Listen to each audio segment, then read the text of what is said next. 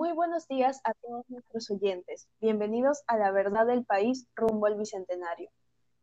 Nosotras somos Mariel Madrid y Almendra Mucho. Y hoy hablaremos acerca de las comunidades campesinas, exactamente cómo surgieron en nuestro país, qué es lo que aportan y cómo se respaldan sus derechos como ciudadanos. Empezaremos citando a José María Arguedas, quien dice, en la medida que el ámbito indígena se difunde y colora a los otros grupos y realidades, en la medida que se proyecta sobre ellos, la diversidad de sangres, cultura e intereses adquiere el frescor rudo de una esperanza inédita y la sabiduría absorta de quien empieza a reconocer su fortaleza. Así es, Almendra. Y para que conozcan un poco más a este gran escritor, les contaremos un poquito de él. Nacido en Andahuaylas en el año 1911, José María Arguedas fue un escritor y etnólogo peruano, renovador de la literatura de inspiración indígena y uno de los más destacados narradores peruanos del siglo XX. Exactamente, Mariel. Pero volviendo al tema principal, debemos saber, ¿qué es una comunidad?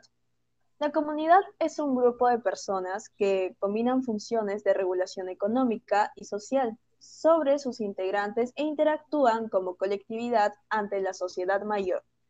Normalmente cada comunidad se compone de un territorio, un grupo de familias que se consideran miembros de esta comunidad, un cuerpo de dirigentes encargados de funciones internas como es la regulación social y externas como la propia representación, comunidades vecinas y un Estado que la reconoce y le otorga legitimidad regula algunas normas y funciones.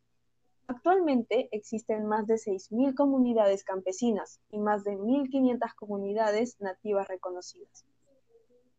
Para hacernos una idea de su importancia y, protagonismo en la sociedad peruana, las comunidades campesinas son una de las instituciones más antiguas en el espacio rural peruano. Fruto de una serie de transformaciones de los diversos grupos originarios, formando comunes de indios o haciendas, luego comunidades de indígenas y finalmente comunidades campesinas. En la actualidad se trata de territorial, reconocidas por el Estado peruano que les otorga existencia legal y personería jurídica.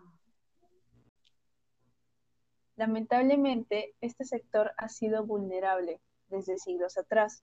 Justamente en el siglo XVI, los pueblos indígenas no figuraban como sujetos del derecho internacional, la conquista y la colonización lo sumergió en el olvido, viviendo pobreza, discriminación y explotación. En consecuencia, los derechos de los pueblos indígenas han sido estudiados con interés durante las últimas cinco décadas.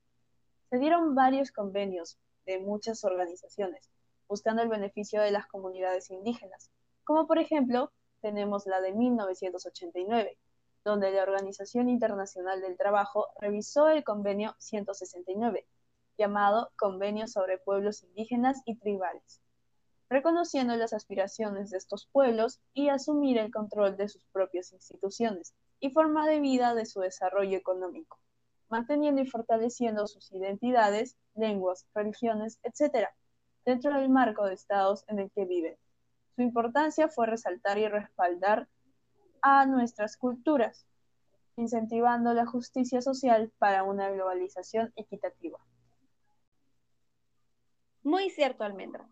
Otro punto importante que queremos mencionar es la cantidad de habitantes del Perú, el cual conforman las comunidades indígenas, los cuales son unos aproximadamente 4 millones y medio de personas. Esto es un dato impresionante. Mencionar también que estas comunidades se distribuyen en la costa, los Andes y la Amazonía. Pasemos ahora a los aportes que estas comunidades han hecho y hacen al país. Históricamente, las comunidades campesinas han aportado al desarrollo del Perú en múltiples maneras, jugando un papel económico importante como abastecedores de alimentos, impulsoras de la educación, de la vialidad y como guardianas de nuestra diversidad biológica. Cabe mencionar que en su mayoría gozan de reconocimiento estatal desde el año 1920. Correcto, María. Y si nos explayamos un poco más, podríamos decir que poseen el 80% de la biodiversidad y sus territorios abarcan el 22% de toda la superficie terrestre.